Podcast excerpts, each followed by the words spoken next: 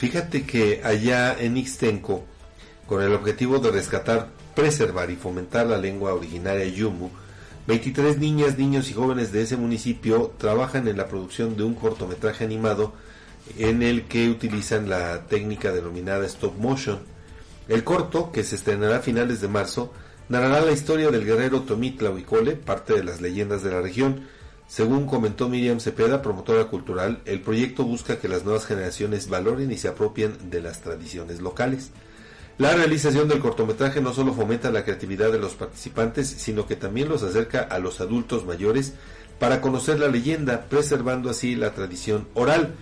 Además, los jóvenes recibirán capacitación en animación stop motion y trabajo en equipo.